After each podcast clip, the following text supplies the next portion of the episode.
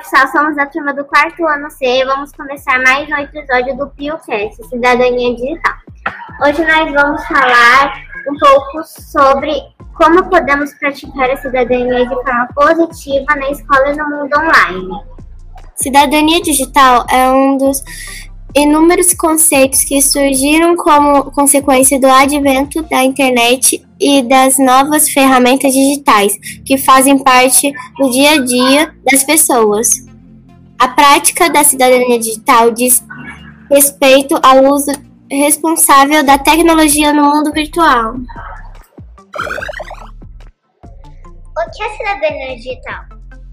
É, o direito e dever se complementam já que o exercício do primeiro por um cidadão implica no cumprimento do segundo por outro. Desse modo, a partir de tal ótica, podemos definir a cidadania digital como a utilização apropriada e responsável dos recursos tecnológicos. Cidadania digital é o conjunto de normas que devemos seguir para utilizarmos a internet com consciência, responsabilidade ética e segurança. Como cidadãos digitais, temos direitos, como o direito à privacidade e à segurança dos nossos dados, a autoria das criações que divulgamos. A cidadania digital faz com que o usuário, um usuário, um usuário consiga exercer os seus direitos, mas também cumprir os seus deveres, de modo que tal que toda a relação entre os meios tecnológicos possam ser vividos de modo adequado. A ideia foi implantada em 2002, criar espaços de uso comunitário em cada regional do serpro, nos quais o público pudesse usar computadores conectados à internet para consultar e imprimir certidão oficial, verificar como obter seus obter seu, seu título de eleitor e outros tantos serviços da espera do governo que estivessem disponíveis na rede. Tudo com orientações de monitores, de forma que mesmo os cidadãos menos acostumados a lidar com teclados e impressoras tivessem acesso às facilidades oferecidas. Os nove elementos básicos da cidadania digital. O primeiro, acesso digital, inclusão eletrônica. 2. Comércio digital, compra e venda de produtos online.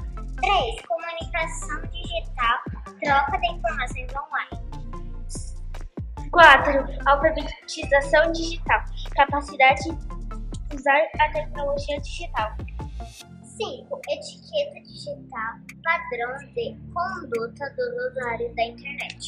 6. Lei digital. Direitos e restrições legais, legais para o uso da, da tecnologia.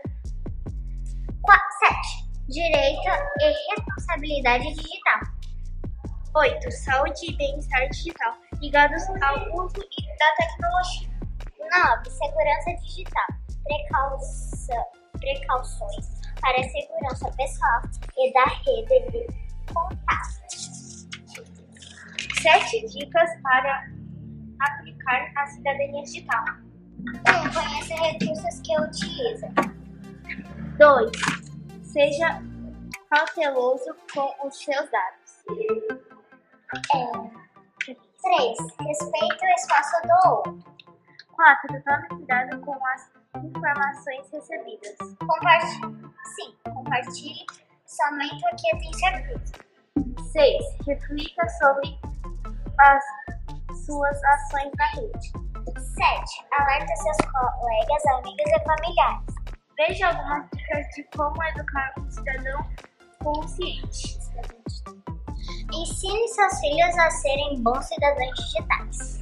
Seja participativo e reaja de maneira construtiva. Apoie as boas decisões. Explique as informações. Ensine-os a se proteger e resolver pro problemas. Ensine-os a se proteger e resolver problemas. Estimule seus filhos a serem líderes, líderes digitais. Muitos espaços na internet envolvem de diferentes lugares, crenças e opiniões. Existem regras de convivência na internet? Na nossa opinião, achamos que quando entramos em algum site da internet, alguns dizem que só podemos entrar se formos maiores de 18, 15, 12 anos, ou que o site não permite fazer alguma outra coisa. Também achamos que sim, porque são essas regras que fazem com que a gente tenha uma boa relação na internet. E sem elas, seria uma grande bagunça. As regras são aplicáveis a outras comunidades? O que aconteceria exatamente? As regras são aplicáveis a comunidade ou comunidades Em minha opinião, eu acho que estaria tudo confuso e poluído. As comunidades que você participa têm essas Sim, as comunidades que eu participo têm essas regras e eu respeito elas. Vocês acreditam que quebrar as regras na internet? Por quê?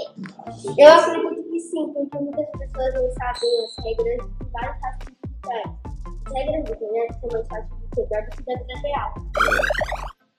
Remover um post ou foto pode não ser suficiente, pois as informações podem continuar vivendo em outras partes da internet.